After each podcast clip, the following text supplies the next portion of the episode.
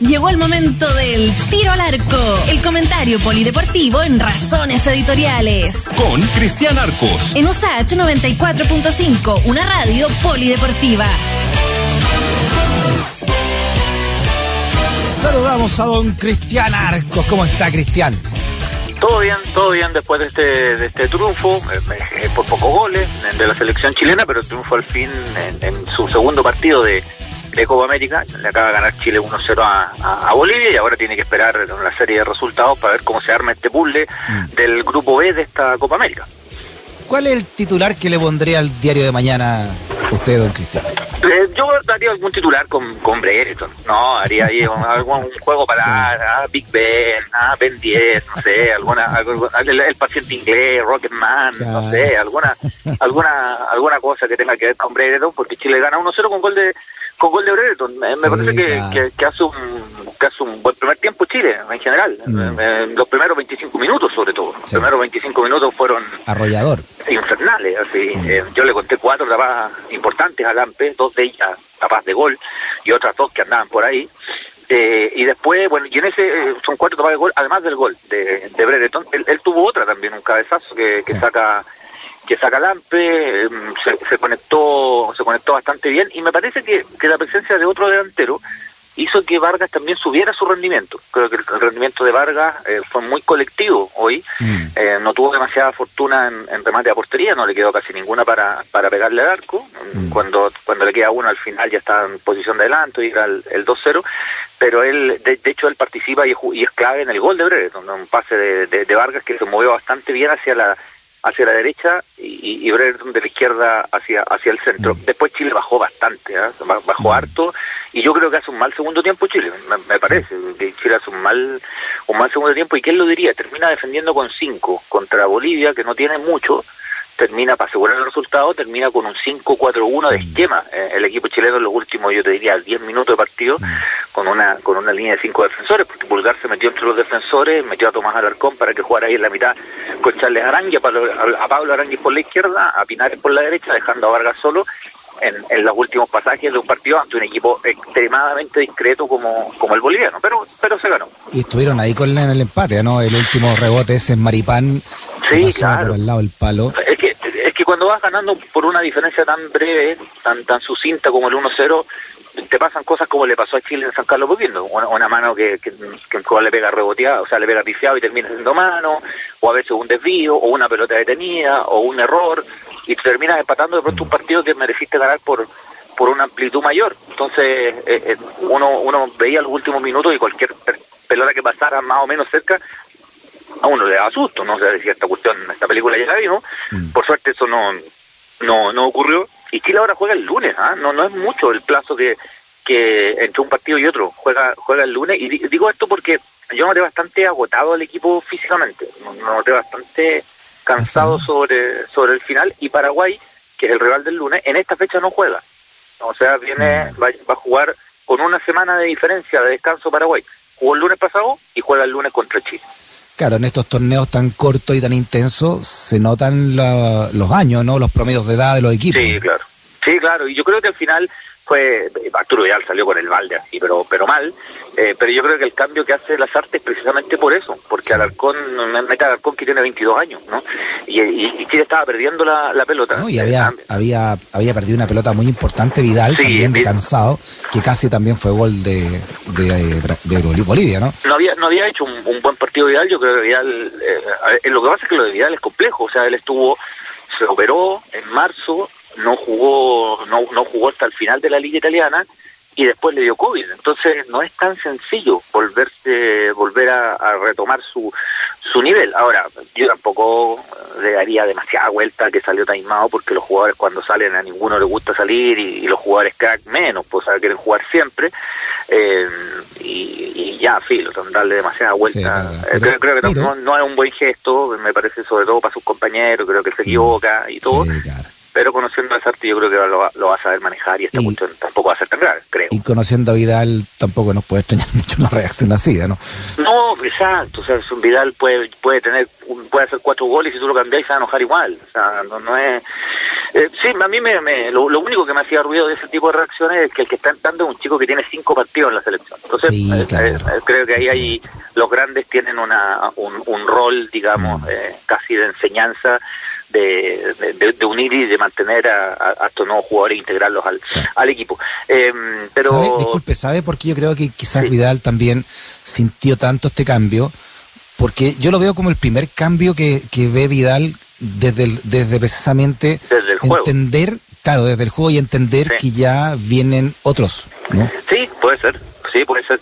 Sí, en general Vidal sale cuando está muy agotado eh, y es lógico, ¿no? O sea, jugadores como Vidal, jugadores como Alexi, jugadores como, como, no lo estoy comparando, estoy hablando de la importancia que tienen dentro de su equipo, como Messi en Argentina, jugadores como Neymar en Brasil, no salen nunca, o sea, salen cuando ya están muy agotados, Messi, yo me acuerdo, no sale, si no sale por lesión no sale nunca. Mm. Eh, entonces, eh, claro, no están acostumbrados a, salir y, tampoco están acostumbrados a hacer el primero o segundo cambio, ¿no? O, el quinto cambio, con suerte, les toca. Ahora, en Europa es distinto. En Europa varias veces Vidal ha sido el primer cambio o el segundo cambio eh, y o sea, la come calladito. las circunstancias son distintas, eh, evidentemente. Pero como te digo, yo tampoco le daría demasiada, demasiada vuelta. a mí me, dejó preocupado el segundo tiempo desde, desde el juego pero era era importante ganar. Me parece que Predator le da un aire fresco importante, no, no es la solución a todos los males, pero te da una, un juego que Chile no tenía.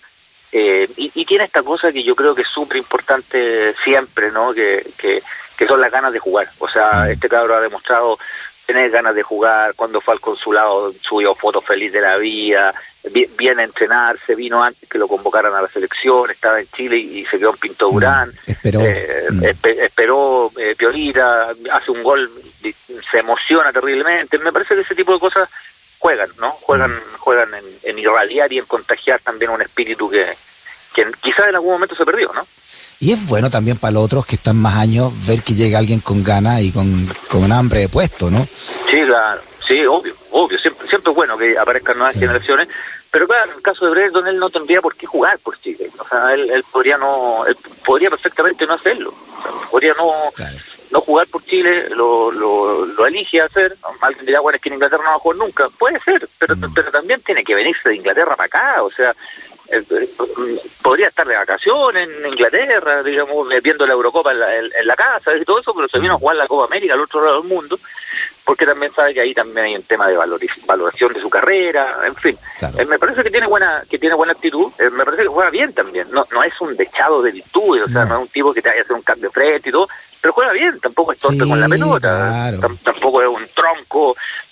con la pelota para nada. Ese gol, ese gol, ojalá tuviéramos en la U alguien que por lo menos se pasa a alguien y busca un palo, ¿no? Ese, ese gol es muy, es muy inglés, ¿no? Me tocó comentar el partido y era un gol muy inglés, o sea, el, tipo engancha y busca el palo, pum, juego directo ¿no? al tiro, tuvo por ahí un cabezazo, oh, creo, que al final estaba un poquito cabezazo, ese, ese fue el pase de Vidal, ese cabezazo se hubiese, hubiese coronado completamente, ¿eh? Sí, la, mejor pelota de Vidal del partido, de hecho. Creo que es la mejor pelota de Vidal del mm. partido, con, mucho sentido futbolístico y, y él pica y él pica bien ahí al, al espacio. Tuvo una también en una jugada de, de Vargas, donde Vargas se, disfraza un poquito de puntero derecho, se entra atrás y le, le pega, no le pega muy bien, pero, pero saca Lampe, eh, el arquero boliviano, Lampe le sacó una pelota a Meneses que era, que era gol, una pelota arriba a Meneses, hay un voleo de Meneses que también saca, que también saca Lampe, eh, de hecho Bolivia se mete en el partido gracias a su arquero, si no, mm. a los 25 minutos Chile lo ganaba 2 dos, dos, o 3-0, entonces eh, yo creo que el segundo tiempo de Chile a mí no me gustó nada, el segundo tiempo de Chile llegó muy poquito, casi nada, le llegaron, terminó jugando. ¿Por qué bajó tanto, cree usted? Eh, ¿Solo cansancio? ¿Qué pasó ahí? Yo creo que hay varias cosas. Yo creo que hay que hubo un agotamiento eh, físico importante. Creo que el rival se creyó un poquito el cuento. Me preocupa que se haya creído el cuento un rival que no tiene buenos jugadores. Me parece un equipo contra discreto el, el de Bolivia. Eh, yo creo que Chile perdió la línea futbolística y, el, y la ausencia de Vidal, cuando digo ausencia porque no, no, no lo hemos visto en toda su condición, eh, me parece que le da a Chile una conexión súper importante con los jugadores de arriba.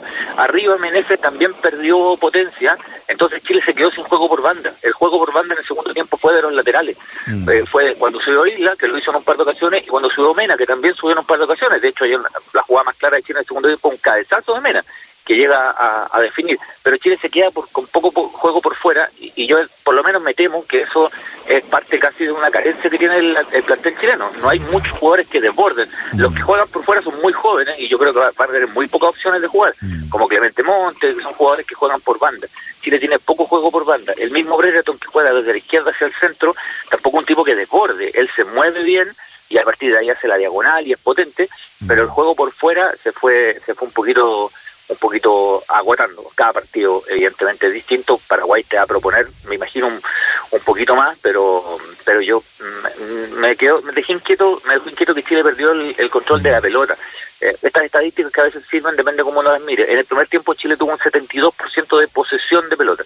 En el segundo, un 52%. Eh, perdió bastante, la pelota la tuvo mucho menos y Chile sin la pelota es un equipo que, se, que a veces se complica. Sí. Oiga, de los tiempos de, de Julito Martínez cuando tenía chasquilla, que se dice que, que, los goles que no se hacen en el primer tiempo después se terminan ah, se terminan llorando, ¿no? Sí, claro, por suerte no pasó, por suerte no pasó. Eh, si uno lo compara con el partido eliminatorio, cuando Brereton hace el gol a los 10 minutos, todos pensamos, bueno, yo pensé, bueno, aquí este partido se abre yo era de los que pensaba que si Chile hacía un primer gol luego, esto podía ser una, una diferencia de, por una mayor cantidad de goles y eso lamentablemente no no, no ocurrió, pero pero en el primer tiempo hubo hubo bastantes ocasiones como para que eso sí pasara. Vargas tuvo una también, bueno, tuvo varias Vargas, ¿no? Que se la tapa Lampe y después de volea el rebote se le va por arriba al Ah, se le va por arriba, cierto, mm. cierto. También, está, claro, la tapada de Lampe muy buena y después la, la, la toca. Hay una jugada también de, de Meneses, ¿no? Donde donde Brereton aparecía muy solo en la izquierda y no se la toca, ¿no? Y, le, pega, y, le, pega, y le pega y le pega arriba. Eh, sí, sí. Mira, yo le, digo esto. Yo le digo esto de lo de, de, no, de llorar los goles que no se hacen pensando que el lunes tenemos contra Uruguay el, partido. Claro, mira, si de, que Chile gana el, el, partido con justicia no hay no hay duda alguna, ¿no? O sea, fue más que Bolivia y mereció ganar el partido y todo eso.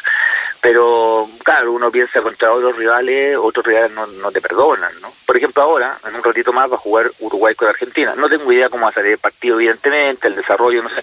Pero, pero Uruguay va con titular de Cavani y Suárez arriba. es otra cosa. O sea, hoy día te, hoy día te atacó, te atacó Gilbert Álvarez, con todo respeto, ¿no? Eh. Gilbert Álvarez y en el segundo tiempo entró Ramallo y que son jugadores jóvenes en algunos casos. Hay un par de jóvenes de Bolivia que me gustaron, ¿no? Eh, Vaca, Fernández, me parece que juegan, juegan bien. Eh, Arce le pega bien a la pelota. Pero, mm, pero uno sabe que ante otros rivales tú, tú te equivocas y pierdes, ¿no? O sea, no es así de, es así de, es así de corto. Entonces me parece que hay, que hay que mejorar. El 17 de Bolivia se mandó una jugada bien buena y como Sí, Fernández. Fernández, me, me, pareció un tipo que juega bien, sí, me mm. parece que juega bien. El, eh, Vaca, el Ramiro Vaca, el 20 también, me parece, que es muy joven Ramiro Vaca, me parece que también juega bien.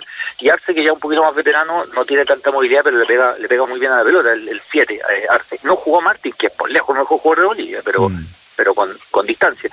Paraguay te ofrece otra cosa, tampoco tiene grandes figuras Paraguay, pero sí tiene un juego más, más, físico, más rápido, más intenso, y, y Chile va a llegar con poquito tiempo de recuperación a ese a ese partido. Veremos qué es lo que propone Lazarte, si propone volver a jugar mm. con Brereton y, y, Vargas arriba o mm. darle un poquito más de, densidad, si se mm. quiere, a, a la mitad de la cancha, considerando que un empate contra Paraguay, y aquí me voy a poner medio guatón Santiago, pero considerando que un empate contra Paraguay deja a Chile prácticamente clasificado a la, a la siguiente ronda. Yo creo, y esto sí es reflexión, eh, digamos que tampoco hay que ser demasiado genio, que, que no es solo clasificar, o sea, Chile no, no le conviene clasificar cuarto en la zona, porque el mm. cuarto de este grupo eh, juega con Brasil. Eh, mm. y, Brasil, Brasil le va a ganar a todo. Hay que tratar de eludir a Brasil lo más posible. Claro, eh, encontrárselo lo más arriba posible de la, de, la pirámide. porque Brasil le, va a ganar a todo. A menos que ocurra un milagro. Mm. Ayer Brasil ayer Brasil se puso a jugar 20 minutos y le metió 4 Perú. O sea, hasta el minuto 75 iba 1-0. Neymar, Neymar se aburrió de, darse vuelta y todo, se puso a jugar y, claro. y se sacó la mascarilla. Se saca la claro, ganaron 4-0 porque han sido 7, ¿no? O sea, Brasil, yo lo he dicho, para mi gusto Brasil gana caminando esta Copa América. Mm. Entonces hay que tratar de eludirlo lo más pronto posible si lo que se busca evidentemente es tratar de, de, alzarse con una campaña un poquito mejor. Bueno, Chile queda puntero por el momento con, con cuatro puntos. Ahora viene un partidazo Argentina, Argentina-Uruguay por el mismo grupo. Uruguay tiene cero puntos, ¿eh? Sí, es que Uruguay Uruguay no jugado. Uruguay le tocó, no, no, ah, le tocó, le tocó líder en la, en la primera. Argentina tiene el empate contra contra Chile. Ahora, si empatan, no nos, no nos molesta mucho, ¿ah? Se, empatan los dos. Y tampoco un resultado tan descabellado que empaten. Eh, yo creo que, que la Copa América está parejita, a excepción de Brasil. A excepción de Brasil. Eh, me parece que está que está pareja, no no no veo algunos cucos futbolísticos. Bueno, en general cuando avanzan las siguientes las, fases posteriores, ahí los equipos también toman la categoría de los que llegan más, más arriba, ¿no? Muy bien, don Cristian. Que tenga un gran, gran fin de semana y nos escuchamos ya el miércoles. ¿ah? El miércoles ahí vamos a tener el resultado opuesto de Paraguay y vamos a tener la antesala del duelo con Uruguay, porque el duelo con Uruguay se juega el próximo jueves. El viernes, el lunes digo, que el lunes feriado juega Chile contra Paraguay y el jueves de esa semana juega Chile contra Uruguay, el último partido de la primera fase. Perfecto. Cristian, abrazote grande, que esté bien. Que, esté muy bien, ¿eh? abrazo. Chao.